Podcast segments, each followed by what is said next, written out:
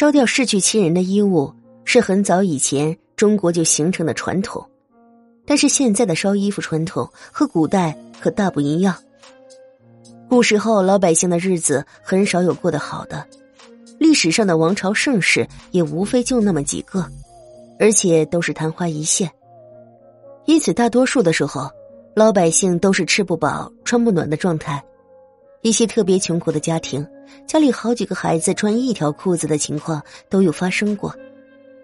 即使到了离现代不远的清朝，也依然有类似的事情发生。很多小孩没有什么像样的衣服穿，到了成年才会从父母那里得到一件旧衣服。现代社会，衣服大街小巷随处可见。各种款式都有，而且各个价位都有，哪怕是穷人也不太可能没有衣服穿。